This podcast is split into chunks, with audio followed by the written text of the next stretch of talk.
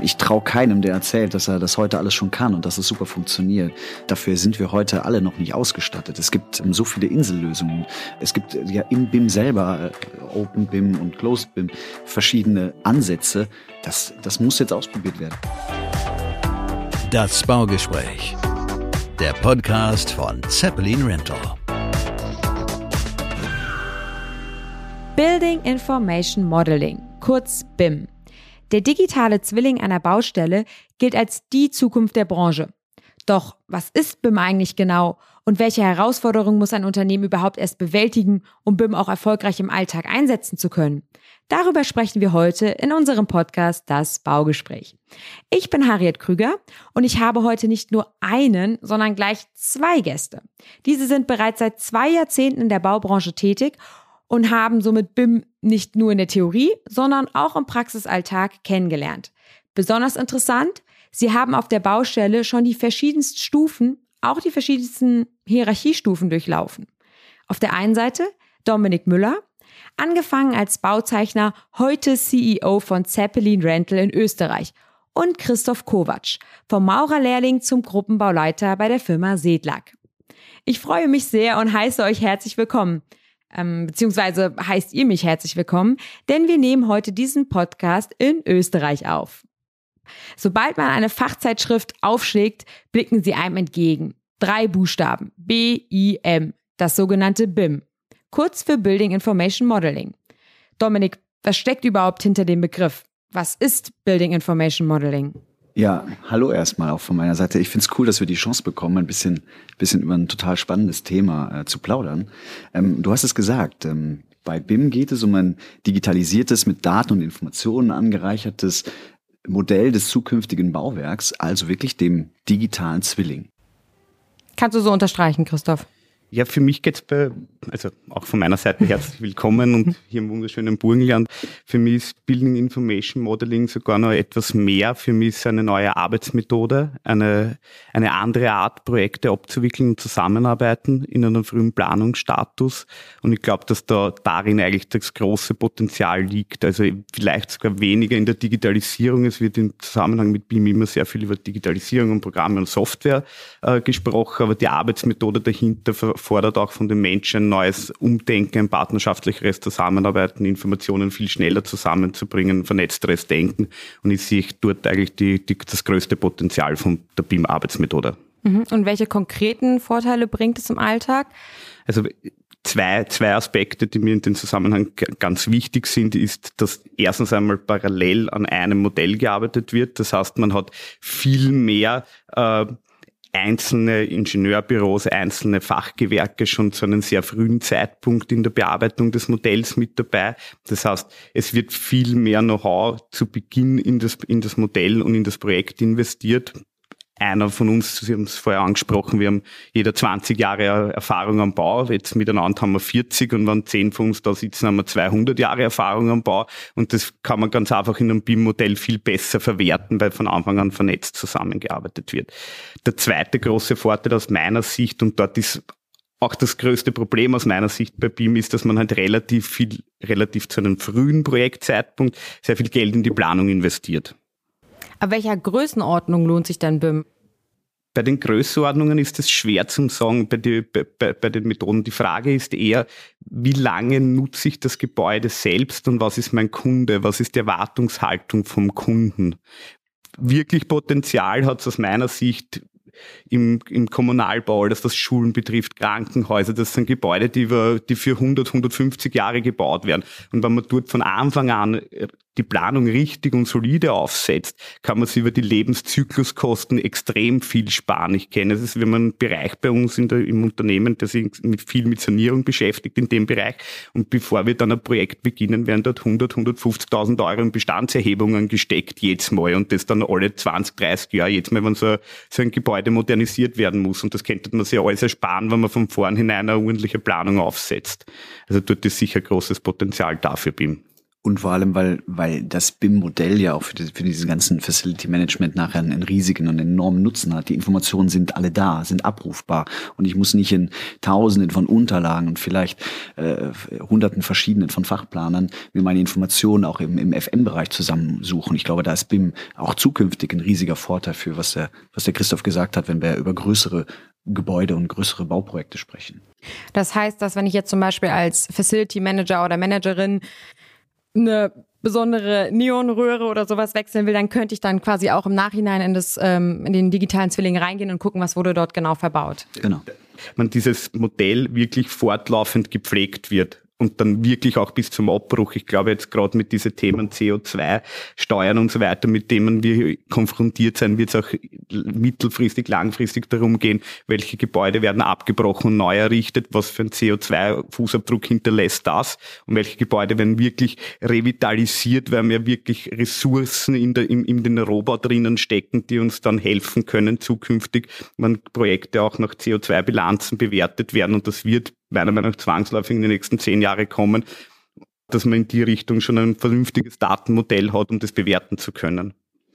Ich glaube, eine ziemliche Herausforderung auf dem Weg dahin wird noch sein, dass man auch die Hersteller von kleineren Produkten ähm, dazu bringt, und da sind wir wieder bei dem Monetären, auch ihre kleineren Produkte äh, als BIM-Objekt ähm, ja, zu referenzieren, zu gestalten, damit Fachplaner, Bauunternehmer ähm, auch auf dieses Produkt zugreifen können, um mhm. es in dem BIM-Modell auch abbilden zu können.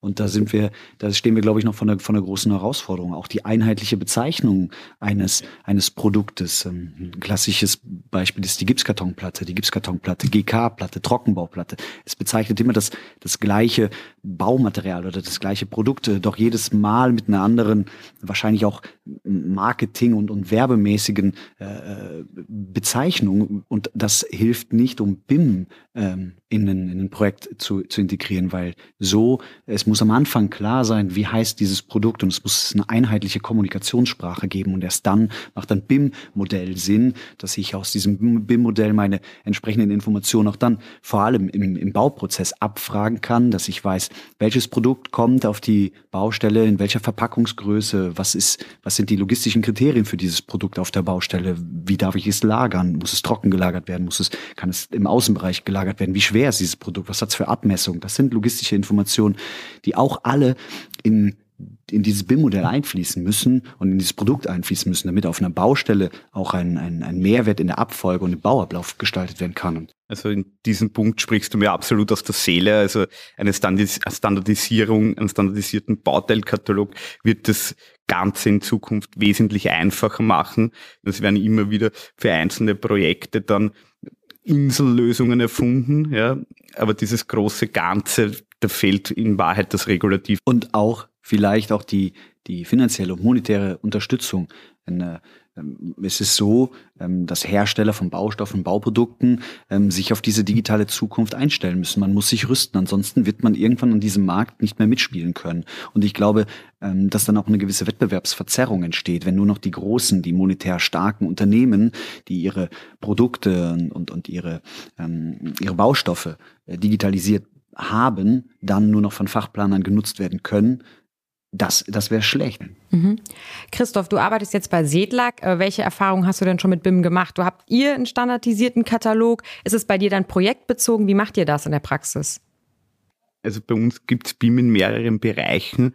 Ähm, einen Bereich, wo man, wo, wo man dieses Building Information Modeling System sehr stark nutzen, ist im Bereich der digitalen Massenermittlung, Kalkulation und Massenauszüge weil wir erstens einmal nachvollziehbare Massenstrukturen und Positionsstrukturen haben für unseren Pauschalpreis und auf der anderen Seite dem, den Bauleitungsteams ein gewisses Rüstzeug einmal mitgeben können zu Beginn, um das Projekt besser zu verstehen. Ja. Weil man kann sich das vorstellen, teilweise sind das hunderte Ordner und Unterlagen, wo sich der durchquälen muss zu Projektstart, dass er weiß, was er für Gebäude bauen mhm. muss. Man hat da dieses BIM-Modell zur Verfügung gestellt bekommt und sich die Informationen durch durch, durch Anklicken holen kann, ist er natürlich viel schneller eingearbeitet. Dort nutzen wir es wirklich, dort nutzen wir es bei jedem Projekt, das bei uns am Tisch kommt, aber das ist meistens halt dann mit den Übergabe an die Bauleitung und mit den Einarbeiten in das Projekt abgeschlossen, weil dieses Fortschreiben des BIM-Projekts im Bauablauf der Bauherr im Normalfall nicht bereit ist zu zahlen und für uns jetzt da nicht mehr, mehr den großen Mehrwert bringt. Wir, wir haben das einmal so abgeschätzt, dass also bei einem mittelgroßen Bauprojekt mit 25 Millionen würde das einem Mann mehr auf der Baustelle bedeuten, der rein nur die Informationen nachführt in diesen, in diesen BIM-Projekt. Wir haben im Haus ein Projekt gehabt, das war ein Eigenprojekt von Sedlag Immobilien in Kaltenleutgeben draußen, wo wir den Versuch unternommen haben, von Beginn weg Weg, äh, ein Planungsteam aufzustellen, das wirklich ein Projekt im BIM von Start weg macht. Das haben wir leider gescheitert. Da muss man fairerweise sagen, wir haben zwar gecastet unsere Unternehmen, es war zu dem damaligen Zeitpunkt vor vier Jahren relativ wenige Unternehmen am Wiener Markt, die gesagt haben, sie können BIM oder sie haben sich schon damit beschäftigt. Äh, es, wir haben dann ein paar ausgewählt, die gesagt haben, sie möchten sich gern damit beschäftigen. Wir haben gesagt, okay, wir machen die ganze Administration, wir die, wir, wir, wir, wir, wir finanzieren die Coaches, wir finanzieren die Berater und so weiter. Wir stellen die Software zur Verfügung. Aber es war dann so bei Projektmitte eigentlich kein Weiterkommen mehr, weil die handelnden Personen im Kopf nicht bereit dazu waren, im BIM zum Arbeiten. BIM, BIM ist, ist Learning. Wir, wir, sind, wir sind nicht so weit, dass wir das heute können. Und ähm, ich glaube, das ist gut und, und richtig. Äh, und es wäre vermessen, was anderes zu behaupten, dass du sagst, äh, da ist man gescheitert ich traue keinem, der erzählt, dass er das heute alles schon kann und dass es super funktioniert. Ähm, dafür, dafür sind wir heute alle noch nicht, noch nicht ausgestattet. Es gibt ähm, so viele Insellösungen. De, ob, ob wir, äh, es gibt ja im BIM selber, äh, Open BIM und Closed BIM, verschiedene äh, ja, Ansätze. Das, das muss jetzt ausprobiert werden. Ja, ich glaube auch, dass, dass man vielleicht im Wiener Raum noch mehr viel zu sehr verwöhnt war in den letzten Jahren. Die Auftragslage war gut. Man hat es jetzt eigentlich ähm, nicht unbedingt sie rasant weiterentwickeln müssen, um die Auftragsbücher zu füllen, weil der, weil der Markt sehr, sehr stark gewachsen ist.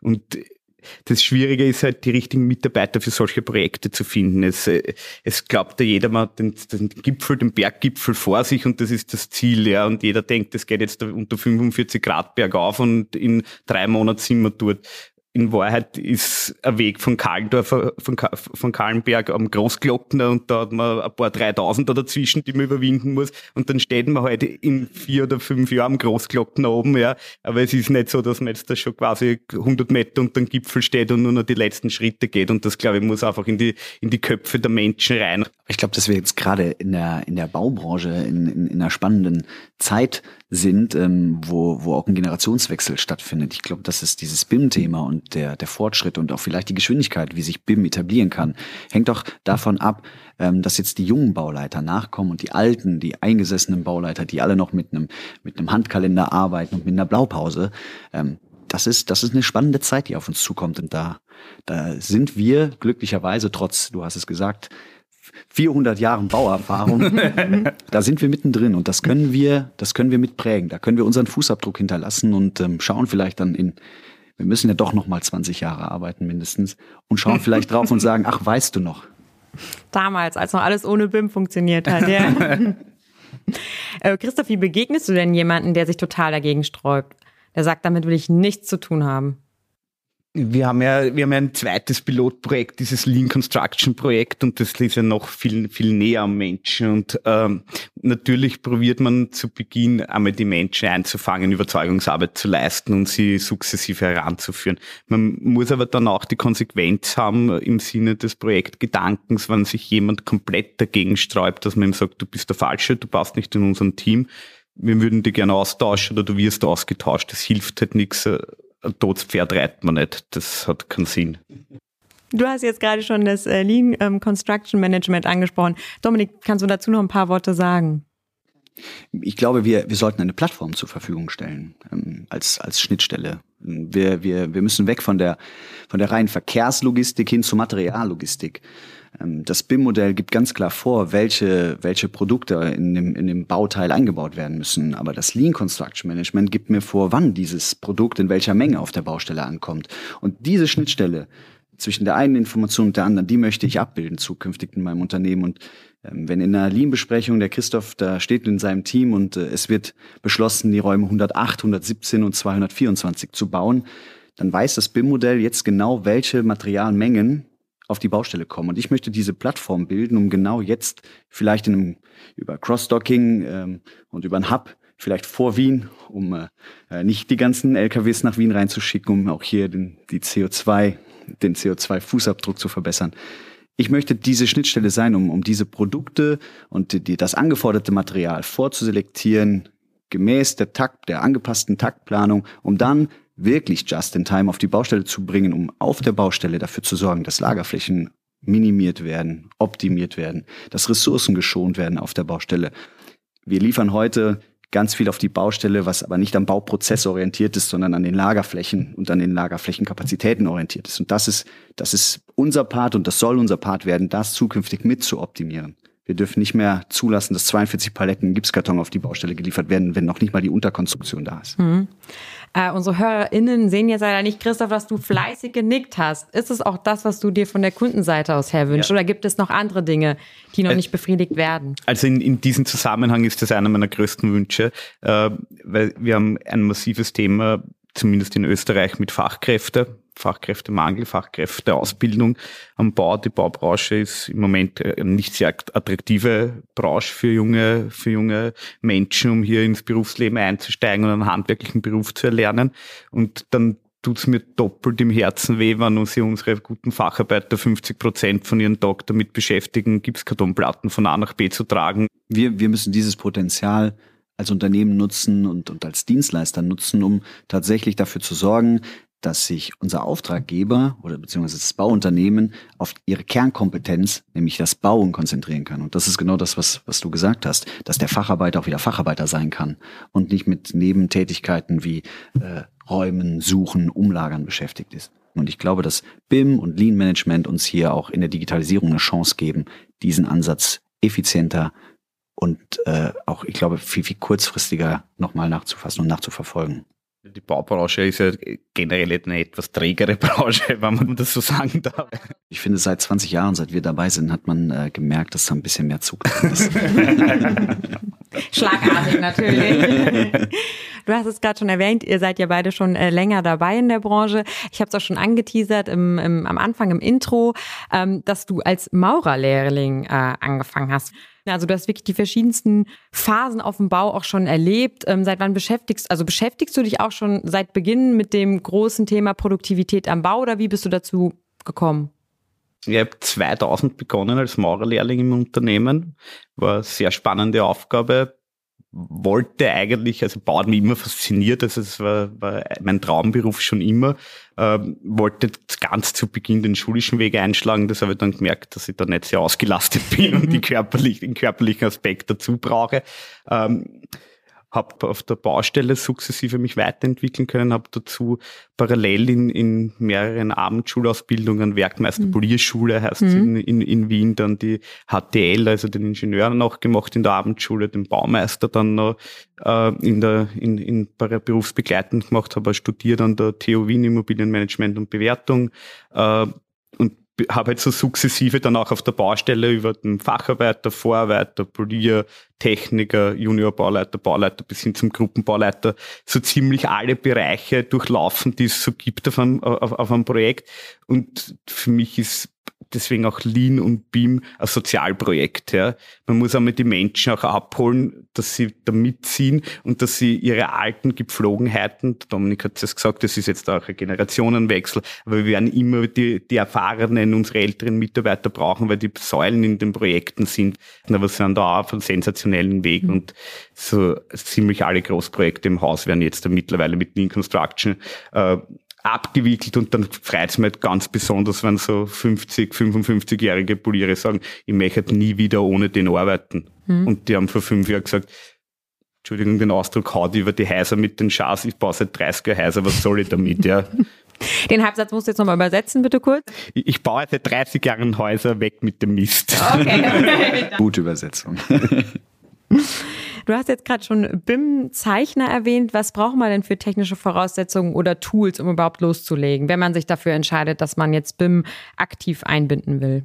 Ja, wir diskutieren da auch sehr, sehr viel darüber. Ich glaube, dass diesen tatsächlichen den Mitarbeiter oder dieses Mitarbeiterprofil des BIM-Konstrukteurs oder BIM-Zeichners nicht gibt im Ausbildungssystem. Zumindest in Österreich kenne ich es nicht. Es gibt es weder an den HTLen, es gibt es weder an den Fachschulen, es gibt es weder an der Universität. Wir sind in einer Forschungsgesellschaft, der Smart Construction Austria, gemeinsam mit sechs anderen mittelständischen österreichischen, österreichischen Bauunternehmen von Wien bis Vorarlberg verteilt. Und es haben alle das gleiche Thema. Ja. Also es geht darum, dieses Berufsbild des BIM-Konstrukteurs einmal zum Schaffen und dann einen Ausbildungsplan dazu zu entwickeln und dann in dem Bereich die Mitarbeiter auszubilden. Ich glaube auch, dass die Software dahinter nicht das groß, die große finanzielle Herausforderung ist. Also ich glaube, jeder, jedes mittelständische Unternehmen kann sich die Lizenzierung für das Ganze leisten, kann sich die, die EDV dafür leisten. Es ist ganz einfach die Manpower, um diese, diese Software mit Leben zu füllen. Ja um die richtigen Mitarbeiter dorthin zu, hinzubekommen. Ich weiß von Mitbewerbern aus der Industrie, dass da teilweise 100 Mann über zwei Jahre arbeiten, um jetzt einen Standardbauteilkatalog aufzubauen. Und dort ist ist eigentlich die, die, werden die großen Ressourcen gebunden oder die großen personellen und monetären Ressourcen gebunden das ist, glaube ich, eher die Herausforderung für Mittelstand, um, um hier mitziehen zu können. Und so wie zuerst vollkommen richtig auch schon von Dominik angesprochen, da würde der Standardisierung enorm weiterhelfen. Weil sonst muss das halt jeder für sich machen und am Schluss können wir wieder nicht miteinander kommunizieren. Ähm, seit dem 31. Januar 2020 gibt es in Deutschland ja eine Teilverpflichtung. Ähm, bei der Vergabe öffentlicher Infrastrukturprojekte mit einem Bauvolumen ab 5 Millionen Euro ist die Nutzung von BIM ein verbindliches Kriterium. Ich glaube, wir kennen, alle kennen äh, große Projekte, die dann doch äh, ja, länger gedauert haben, mehr gekostet haben. In Österreich gibt es keine entsprechende Regelungen. Wäre es denn sinnvoll, auch so eine BIM-Verpflichtung hier einzuführen? Was sagst du dazu, Christoph? Ja, definitiv, aber man muss halt die Basis davor schaffen. Genau. Es ist immer schwierig. Es, ist vielleicht, ich kann es in Deutschland schwer beurteilen, aber in Österreich ist das sehr oft so, dass dann eine Verpflichtung äh, eingeführt wird, die wird dann im Normalfall dem, dem Auftraggeber, also dem Bauherrn, äh, auf, auf, auferlastet oder auferlegt. Ja und in der nächsten Minuten überwälzt er die dann vertraglich an einen Generalunternehmer und dann ist das Problem vom Generalunternehmer und es gibt aber eigentlich gar keine Rahmenbedingungen dazu. Es wäre jetzt viel, viel sinnvoller aus meiner Sicht, zuerst einmal die gesetzlichen Rahmenbedingungen zu schaffen, die Rahmenbedingungen, äh, standardisierte Rahmenbedingungen zu schaffen. Das ist die falsche Reihenfolge. Und, und, und dann sage ich, und dann sage ich, ja, und ab jetzt machen wir das, ja.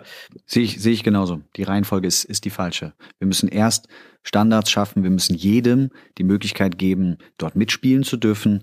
Und erst dann kann ich etwas verpflichtend machen. Wir brauchen standardisierte Sprachen, wir brauchen standardisierte Prozesse und wir brauchen die Firmen und die Hersteller und die Möglichkeit, dass jeder gleich arbeiten kann. Und ob das jetzt durch staatliche Förderungen passiert oder durch Standardisierungen passiert, die irgendwo niedergeschrieben werden, an die sich jeder zu halten hat. Fakt ist, wir brauchen erst die Standards und dann die Verpflichtung. Wie ist denn sonst so das Feedback aus der Branche? Ich habe jetzt eure beiden Meinungen gehört. Ich weiß, dass ihr auch sehr gut vernetzt seid. Da finden regelmäßig Gespräche statt. Ist das ähnlich? Gibt es da Leute, die das ganz anders sehen? Ja, also es ist so, dass sehr viele ab Mittelstand, muss ich sagen, das als unumgänglich sehen, dieses Thema Digitalisierung, dieses Thema Prozessoptimierung, dieses Thema Beam Lean Construction und so weiter. Es, glaube ich, gibt da sehr wenige Unternehmen, die sich im Moment nicht in irgendeiner Art und Weise damit beschäftigen. Der eine intensiver, der andere weniger intensiv. Bei den kleineren Unternehmen merkt man es schon, dass eine sehr große Skepsis, Skepsis da, da, dagegen besteht. Und das, das macht mir auch ein bisschen Sorge, äh, weil doch äh, unsere Wirtschaft darauf aufbaut, dass es sehr viele kleinere mit KMUs gibt, kleine und mittlere Betriebe gibt. Ich würde es sehr schade finden, wenn wenn es dann am Wiener Markt oder in Ostösterreich am Ende von Tag 15 Firmen übrig bleiben, die, die, die dann ähm, mhm für die öffentliche Hand arbeiten können oder die dann Großprojekte abwickeln können und alle anderen dürfen quasi da gar nicht mehr, mehr mitspielen. Ja, absolut. Wir haben wir haben es ganz am Anfang und du, dein, dein Einstieg ging in die Richtung, ähm, BIM ist der Schlüssel und BIM ist die Zukunft des Bauens und das muss man jedem ermöglichen können muss auch jedem ermöglicht werden. Schließlich sind ja sowohl in Deutschland als auch in Österreich 99 Prozent der Betriebe KMUs. Also man kann sie auch einfach nicht außen vor lassen. Das ist auch ganz wichtig, glaube ich, an dieser Stelle zu sagen. Ihr habt jetzt schon mehrmals erwähnt, dass ihr auf jeden Fall die nächsten 20 Jahre noch mitmacht in der Branche. Wie bauen wir denn im Jahr 2040? Was ist da eure Zukunftsvision? Ich hoffe, dass ich da nie mehr selber so viel arbeite wie jetzt. Kannst du auch von außen auf die Baustelle in beobachtender Position natürlich. ähm, Ich hoffe, ich hoffe, dass es nicht erst in äh, nicht erst in 2040 ist, aber ähm, wenn wir wenn wir heute über BIM und äh, Lean Construction Management äh, sprechen und wir haben viel darüber gesprochen, ist glaube ich in der Baustelle der Zukunft die Reihenfolge der Anlieferung ist klar. Die ist im BIM-Modell abgebildet. Die Menge des Materials wird am Bauablauf bestimmt, also durch eine Lean-Besprechung. Cross-Docking reduziert Transportaufkommen. Wir haben einen besseren CO2-Wert auf der Baustelle, weil wir nicht ständig mit irgendwelchen Fahrzeugen und unnötigem Material auf die Baustelle kommen. Mein persönlicher Ansatz ist, ähm, durch die Erhöhung des Vorfertigungsgrades infolge von BIM wird die Baulogistik und die Last-Mile-Logistik zukünftig an entscheidender Bedeutung gewinnen. Christoph, ist es auch deine Vision? Teilt sie sie zu 100 Prozent? Naja, wenn man über Visionen im Moment spricht und ich bin ja da in mehreren Foren, dann ist ja die Vision, dass in Zukunft Roboter unsere Gebäude bauen und dass eigentlich gar keine Menschen mehr dazu braucht. Ich glaube, das werde ich nicht mehr erleben oder ich hoffe sogar, dass ich es nicht mehr erlebe. Genau, die Hoffnung ist auf jeden Äh, Fall da, dass wir weiterhin menscheln. Ja, ich glaube auch, dass, der, dass das Menscheln ganz einfach zu dem Beruf gehört. Es geht um Prozessoptimierung, es, es geht ganz einfach darum, effizient zu sein. Und um eine ordentliche Leistung abrufen zu können oder abliefern zu können, ist es ja wichtig, das richtige Material zum richtigen Zeit auf der Baustelle zu haben. Es ist ja wichtig, dass die Arbeiter ausreichend Zeit haben, um die, um, um, um ihre Arbeit aus, ordentlich ausführen zu können. Ja. Und so meine Vision ist für, für 2040, dass man, dass man wirklich gemeinschaftlich an den Projekten von Start weg arbeitet, um diese, diese Attribute, nämlich die, den Qualitätswunsch des Kunden im Termin, in die Kosten, dass das das Verständnis aller Beteiligten dafür da ist, dass man das vom Projektbeginn bis zum Projektende konsequent gemeinsam umsetzt und wo wir noch mehr stolz sein können auf das, was passiert. Und das motiviert mich und das, glaube ich, wird, mir, wird uns in Zukunft sehr viel Freude bereiten. Glaubst du nicht, dass du in 2040 äh, in deinem Liegestuhl auf der Terrasse sitzt und über deine Smart Glasses deine Lean-Besprechung abhältst? Nein. Und Nein. dir den digitalen BIM-Zwilling anschaust Nein. über deine Smart Glasses. Das, an das glaube ich nicht. Dann war das doch jetzt ein schönes Schlusswort. Ja, ich bedanke mich für eure Zeit. Hat mir total gut gefallen. Ich hoffe euch auch. Ja, der Ja. Antwort jetzt, der, der, der. Müller muss noch nachdenken. Ja, es hat, also mir hat es sehr viel Spaß gemacht und stehe wieder zur Verfügung. Ja, auf jeden Fall. Nein, mir hat's Jetzt- auch mir hat's wahnsinnig viel Spaß gemacht. Ich äh, mag den Christoph, äh, weil er einfach mit totaler Leidenschaft das erzählt, was er was er macht. Der redet und redet. Ich dachte, ich wäre jemand, der viel der viel spricht, aber es ist der Wahnsinn. Christoph, danke dir. Danke, dass ihr euch beide die Zeit genommen habt, um mit mir über ein so wichtiges Thema zu sprechen und dass ihr mich im schönen Burgenland bei euch begrüßt habt. Falls ihr noch Fragen oder Anmerkungen habt, dann schreibt mir gerne eine Mail an harriet.kroeger.zeppelin.com. Weitere Informationen findet ihr auch unter zeppelin-rental.de. Wenn euch die Folge gefallen hat, dann abonniert uns gerne über iTunes, Spotify und Co. und lasst auch gerne eine Bewertung da. Ich freue mich. Bis zum nächsten Mal.